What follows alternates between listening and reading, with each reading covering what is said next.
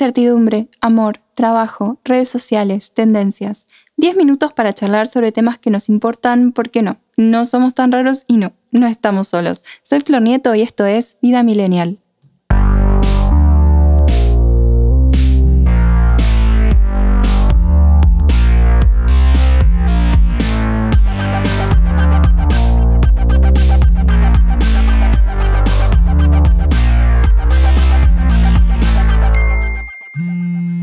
Hola millennials, ¿cómo están? Bienvenidos a un nuevo episodio de este podcast original de ADN Sur. Hoy vamos a hablar de amor en tiempos de redes sociales, más específicamente Tinder, consejos, anécdotas y recomendaciones de una ex usuaria. Hashtag historia real. Y con el hashtag historia real les cuento que hace unos años fui al programa de Georgina Barbarosa en Canal 9 a hablar sobre Tinder. Me acuerdo que la productora me escribió porque había leído el post en el blog y yo medio como que no le creía, pero le dije dale de una. La cuestión fue cuando eh, me comentó que me mandaban un auto y me dio miedo y le dije, no, no, justo voy a estar cerca y me fui en Bondi desde La Plata ya cambiada, mientras que las otras se cambiaron el estudio y qué ganas de volver en el tiempo y abrazarme a mí misma. Bueno, eso está en el post y todo se puede leer en www.flornietoblog.com. Empecemos. ¿Qué es Tinder? Tinder dice, con 30 mil millones de matches hasta la fecha, Tinder es la aplicación más popular para conocer gente. Si nos llaman la app más hot del mundo, es por algo. Conseguimos encender la llama entre personas con más de 26 millones de matches cada día. Usar Tinder es fácil y divertido. Simplemente desliza a la derecha si te gusta alguien o a la izquierda si pasas. Cuando alguien te corresponde, es un match. Hemos inventado un sistema en el que solo se consigue un match cuando el interés es mutuo, sin estrés, sin rechazo. Solo tienes que seleccionar los perfiles que te interesan, chatear online con tus matches y luego dejar el móvil a un lado para conocerlos en persona y construir algo juntos. Te damos la bienvenida a Tinder, la mayor comunidad de solteros en el mundo y la más hot. No te cortes, únete a nuestra comunidad. Me da un poco de cringe la palabra hot, pero bueno. Aparte de eso, tienen razón. Tinder sí es la comunidad de solteros más grande del mundo, o algo así. Se hicieron muchos estudios con respecto al uso de Tinder porque puede ser muy genial y muy extraño a la vez. Pocas cosas más Black Mirror que Tinder y acá vemos que la realidad no tiene nada que enviar a la ficción, onda desde la comodidad de sus casas, millones de personas pueden decir que sí o no a un catálogo casi infinito de posibilidades, cual tienda online gratis de personas. ¿Todos son solteros? Bueno, no específicamente. Estudios señalan que aproximadamente el 54% de los usuarios son solteros, o sea, tenemos un 46% cantando Somos los piratas desde el inodoro, qué referencia vintage e innecesaria. El diario español El País dice que Tinder tiene más de 80 millones de usuarios de los 18 años hasta el infinito, 1.6 billones de swipes diarios y alrededor de un millón de citas por semana. Nuria Gómez, crítica de arte, y Estela Ortiz, politóloga y responsable de la cuenta Filósofos de Tinder, autoras de Love Me Tinder, dicen que no cambia el paradigma, sino que lo acelera, y que los hombres y las mujeres tienen estrategias distintas.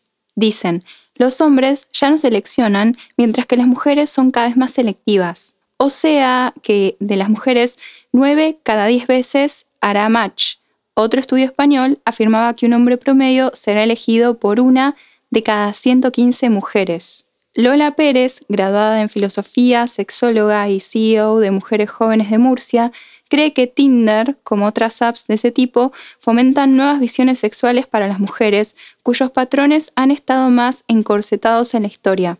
No comprometerse, estar con varios chicos a la vez, puedes decir que no cuando es no, alimentar la imaginación sexual, permite cierto empoderamiento, por lo menos es lo que ella dice. Oscar Wu, de la Universidad Autónoma de Barcelona, realizó un estudio con más de 250 sujetos en el 2019. Lo tituló Tinder y conductas sexuales de riesgo en jóvenes españoles. Concluyó que el uso de Tinder no supone un riesgo para la salud y que esta app se trata de un recurso más que ejerce de intermediario en la vida íntima de sus usuarios y les permite ampliar sus horizontes relacionales. Por lo tanto, Tinder se presenta como una alternativa válida para combatir las dificultades que los jóvenes pueden tener o pueden llegar a tener para establecer relaciones de pareja como la necesidad de conocerla dentro del grupo de amistades. También dice que los usuarios de Tinder son más precavidos, entre comillas, que el resto.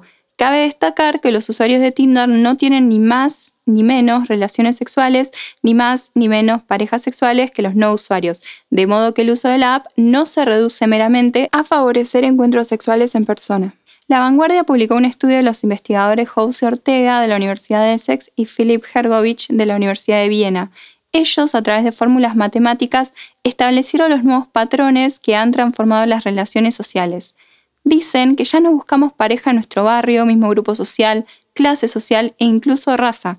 Ahora vamos más allá a diferencia de generaciones anteriores. Es por eso que encontrar esa otra persona a la que conocemos a base de abrirte a nuevas oportunidades y compartir gustos y aficiones con alguien ajeno a tu grupo habitual, además de un diálogo constante, aunque sea a través de un servicio de mensajería, hace que el margen de error sea menor las parejas que se forman de esta manera serán, en consecuencia, más estables que las uniones producidas de otra manera, o sea, a diferencia del pasado en el que la nobleza se casaban entre primos y también así les iba.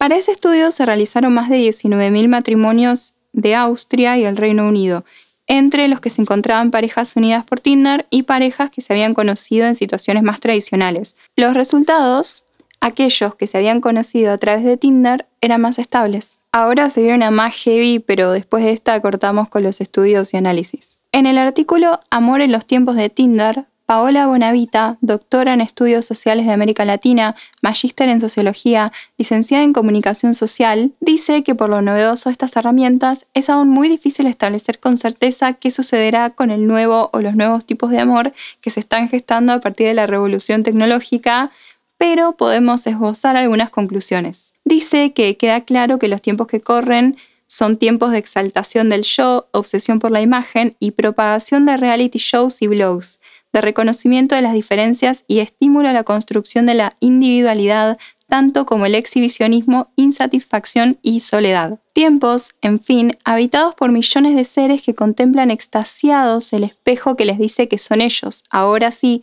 los que tienen el cartel de protagonistas. Los vínculos cambian, así como las redes creadas interactivamente. Las necesidades y las maneras del decir se alteran. Los discursos y sus contenidos se modifican. Añoranza del pasado o un culto del presente. Ni una ni otra cosa. Estamos frente a realidades diferentes que llegaron para quedarse. Es muy tajante hablar del fin de romance, pero ya no podemos seguir apostando a que un bolero y unas velas encendidas son la fórmula del amor hoy colabora mucho más en la conquista la pantalla táctil y un me gusta. Las lógicas de vida, convivencia y consumo han cambiado. El mercado conquistó cada rincón de nuestras vidas. ¿Cómo no iba a conquistar el terno sentimental? El amor, a la carta, es una de las aristas de un mundo delivery que se está planteando en la era global. Todo eso no lo digo yo, lo dice Paola Bonavita. Capaz a simple lectura o a simple escucha parece súper duro y capaz va mucho más allá de lo que pensamos. Quizás hasta estamos onda, che, pero yo no salgo con nadie, me metí en Tinder a ver qué onda. No hay una sola realidad. Hay gente que odia Tinder, gente que ama Tinder, gente que dice que no pasa nada, gente que dice que se viene el apocalipsis porque estás aburrido y querés ver qué onda los chicos en Suecia. Sea cual sea el caso, te dejamos algunas recomendaciones para tu seguridad y algunas para potenciar tu perfil. Vamos con las recomendaciones. La seguridad es lo primero. Ni hablar de stalkear, de chusmearle todo a la persona, porque no hace falta decir que hay mucha gente en internet fingiendo ser alguien que no es. Acá lo más light que puede pasar es que la chica, chico, chique en cuestión esté en pareja hace muchos años y la esté repirateando en Tinder. Eso me pasó hace muchos años, tenía Tinder yo también, pero como que lo usaba mal, va, Muchos dirían que lo usaba mal, pero lo usaba para tener citas, o sea, y nada más. Así que me decían que usaba Tinder mal porque no lo usaba para un touch and go, sino para citas. Bueno, no importa. La cosa es que em, conocí un chico que me dijo que se había bajado Tinder para conocer gente, porque hace poco se había mudado a la, a la Plata, bla, bla, bla. Salimos un par de veces, todo muy tranqui, nada muy extremo, pero no éramos amigos. Me dijo que hace un par de meses había cortado con su novia de mucho tiempo yo, bueno, ok, sí, no creo que tengas razón para mentirme porque no nos conocemos y que ya fue. Volví a Comodoro por vacaciones, un día de viento reaburrida me puse a stalkear y ese día cumplía nueve años con la novia. O sea, todo muy chanta. Con mi hermana también hacíamos algo que era jugar a Tinder, entrábamos a chusmear quién estaba y muchísimos chicos tenían novia. Eso es lo más tranca que te puede pasar porque ni hablar del peligro que significa juntarte con alguien de internet. Además de stalkear que siempre, pero siempre, siempre sea en un lugar público. Yo jamás fui a la casa de nadie que conocí en Tinder y siempre le comentaba a alguien qué iba a hacer y por dónde andaba. Si estaba hablando con algún chico y me decía, che, venite a casa, le dejaba de hablar. Uno, porque no me va mucho el touch and go. Hay gente que sí, cada uno hace lo que es auténtico para cada uno y está todo bien, pero a mí no me gusta. Dos, porque es re cómodo el chabón, o sea, si así empezamos, no gracias. Tres, la más importante, no sé quién es y me pone en una situación de vulnerabilidad y súper peligrosa. Y el que diga, ay, no pasa nada, probablemente desconozca que según el Registro Nacional de Femicidios del Observatorio Mumalá, en lo que va del año, y es hasta el 1 de agosto que fue publicado el estudio, fueron asesinadas 160 mujeres, una cada 31 horas, con 97 casos de extrema violencia machista y 57 intentos de femicidio. Obviamente que vivimos en un sistema que no está para nada bien y ante la falta de cuidado o atención de quienes deberían cuidarnos, lo mínimo que podemos hacer es evitar situaciones que puedan llegar a ponernos en peligro. Capaz el chabón es re cómodo y capaz sea una buena persona, pero no hay nada que lo asegure y nosotras somos más importantes que ofender a Juan que está tirado en su cama mirando videos de Tame Impala y quiere que vaya una minita a llevarle birra. Después si querés tener más éxito en Tinder hay muchos consejos. Evita usar filtros en las fotos, nada de orejas de conejo, ni de perro, ni de gato. Es importante mostrarse como uno es, pero teniendo cuidado de no revelar demasiada información para que no puedan ver a simple vista dónde vivimos, trabajamos o a dónde nos gusta salir con amigos. Posta hay mucho loco suelto, o mejor dicho, mucho hijo sano el patriarcado suelto. Hay mucha gente que recontra redita sus fotos y por lo general la gente se engancha con gente real fotos de hobbies, de cosas que te gustan hacer o que hablan de tus intereses. Por favor, no a las biografías re extremas ni cringe, onda, soy una mina simple sin rodeos, guerrera de luz, feminazis abstenerse, carpe diem o no busca parejo acá en la máxima expresión de la sociedad líquida. Igual bancamos el no soy pro aborto, no soy pro vida, soy probablemente el amor de tu vida. Otro, soy lindo, no. Tengo una buena personalidad, no, tampoco. O si no podés bancarme lo peor, realmente te felicito y te respeto por establecer límites saludables para vos mismo. O sea, no por estar en Tinder significa que buscas un touch and go. Todo siempre es relativo a las personas. Las redes sociales no son ni buenas ni malas, todo depende de cómo las usemos. Y si estás en pareja, no tengas Tinder o avisale a tu novio, novia, novie, para que pueda hacer lo mismo o decidir si quedarse o no en la relación.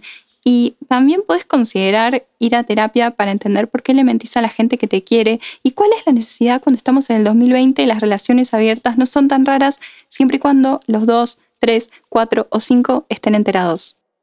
Si te gustó este podcast, seguilo. Si querés dejar algún comentario o proponer un tema, podés buscarme en www.adnsur.com.ar y en mis redes sociales. Muchas gracias por escuchar y hasta la próxima.